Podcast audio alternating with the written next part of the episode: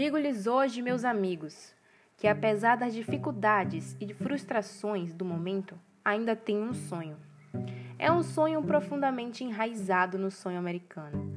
Tenho um sonho que um dia essa nação levantar-se-á e viverá o verdadeiro significado da sua crença.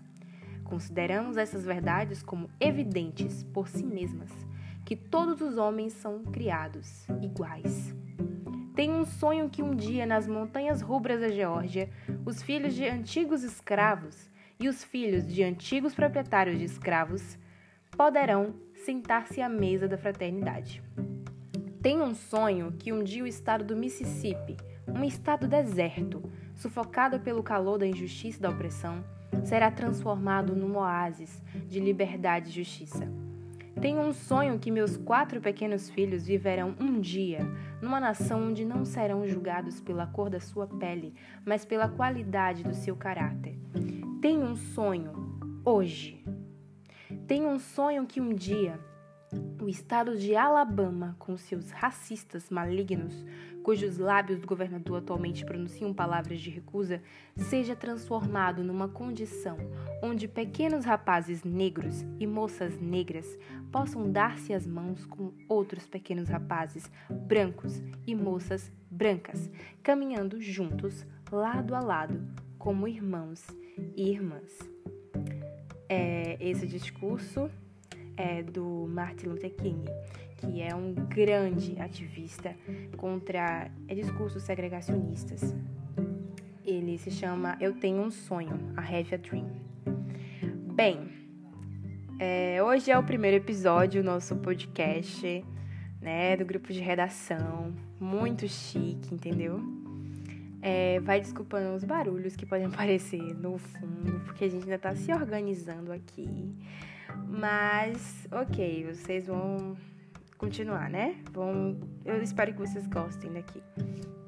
Bem, eu vou aproveitar que hoje é dia 10 do 12, é comemorado o lançamento da Declaração Universal dos Direitos Humanos, né?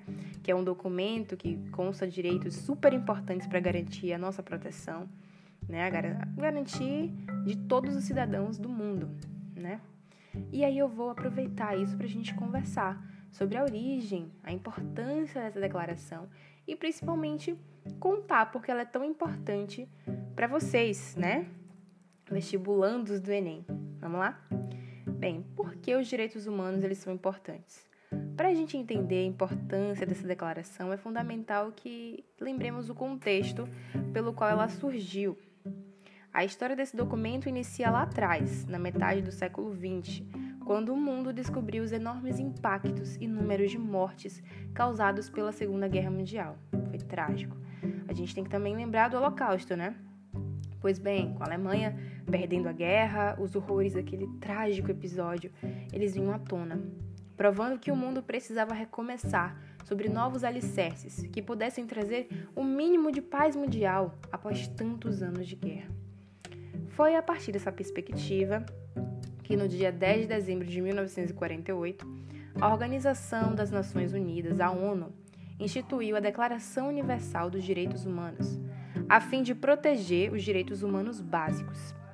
Mas a gente tem que entender, ó, a Declaração dos Direitos Humanos é um documento que foi traduzido na história moderna. Ele tem seis páginas e já foi traduzido em 321 línguas e principalmente dialetos. Mas quais são esses direitos humanos? Esses direitos que estamos falando desde o início, é, que eu, você e todo mundo teremos garantidos, são definidos como um conjunto de direitos naturais garantidos a todo e qualquer indivíduo, que devem ser universais, ou seja, se estender à pessoa de todos os povos, nações, independentemente de classe social, etnia, gênero ou posicionamento político. A gente tem, pode conhecer assim uns três, né? Dos direitos humanos que a gente pode usar até na redação, que é todos os seres humanos nascem livres e iguais em dignidade e direitos. Isso aí todo mundo conhece, né? É importante a gente conhecer mesmo. É, todo ser humano tem direito à vida, à liberdade e à segurança pessoal. Esse é o segundo. E o último é que ninguém será mantido em escravidão ou servidão. A escravidão e o tráfico de escravos serão proibidos em todas as suas formas. Isso é importantíssimo. Pode cair um tema sobre escravidão, bem capaz, que é algo muito atual ainda, gente. Mas quem é a ONU, né? Que declarou isso, que escreveu tudo isso. Agora você deve estar se perguntando por que ela organizou tudo isso, né? Quem faz esses direitos? Com que base tudo isso no globo terrestre? A sigla da ONU ela significa Organizações das Nações Unidas, né? É uma organização internacional que tem a grande missão de buscar paz e desenvolvimento mundial através da colaboração entre os países. E isso significa mediar conflitos entre estados, defender o respeito aos direitos humanos que são já declarados e promover mais sustentabilidade, tá bom? Então, cuidado com a natureza é imprescindível. Direitos humanos no Enem. Vou me preocupar? Com certeza. O Enem é um dos, mai, dos maiores avaliadores né, da educação brasileira e claro que ele não deixaria de testar seu conhecimento dos direitos básicos universais. A gente tem que lembrar das competências que são avaliadas na redação.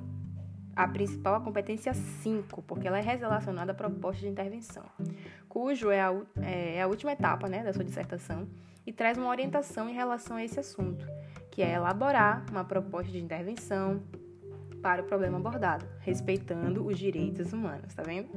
Ou seja, ao apresentar sua proposta de intervenção, ao tema proposto, é importante que você não rompa com os valores de cidadania, liberdade, solidariedade, diversidade cultural. A gente tem que entender que é primordial respeitar as diferenças entre raças, sexos, gêneros, culturas, etc. Cada cidadão ele possui direitos e estes devem ser considerados de forma igualitária. Então, um exemplo aqui que você não pode fazer na intervenção. Exemplo, você coloca lá: é preciso massacrar essas pessoas na cadeia. Não faça. O governo deveria banir todas as crenças que não sejam baseadas na Bíblia. Não coloque, pelo amor de Deus. É preciso acabar com a liberdade de expressão. Não existe, sabe? Então não faça essa besteira. Agora, uma dica que eu posso dar para vocês é assim: é, propor soluções que possam beneficiar todos os indivíduos, sem exclusão de raça, de gênero, de cultura, é uma boa opção. Analisar se sua proposta não está oprimindo algum grupo em específico, é uma boa. Evitar propostas que incitem violência, isso aí é imprescindível, né, gente? Mas, enfim, por hoje é isso. Eu espero que vocês gostem, né, que tenham gostado. E que tal vocês fazerem uma redação para treinar proposta de intervenção? Vocês vão tirar de letra até o Enem, né? Daqui a pouco tá chegando o Enem aí. Corre! E aprenda um pouco, né? Pesquise um pouco sobre Martin Luther King, é, sobre essa Declaração Universal dos Direitos Humanos, quais são, como eu posso usar em cada eixo, entendeu? Enfim, eu espero que vocês tenham gostado mesmo. Coloque no grupo dizendo, gente, amei, não sei o que, perfeito. Enfim, já deu oito minutos. Socorro. Será que vocês vão ouvir mesmo? Enfim, tchauzinho, pessoal, e até o próximo episódio.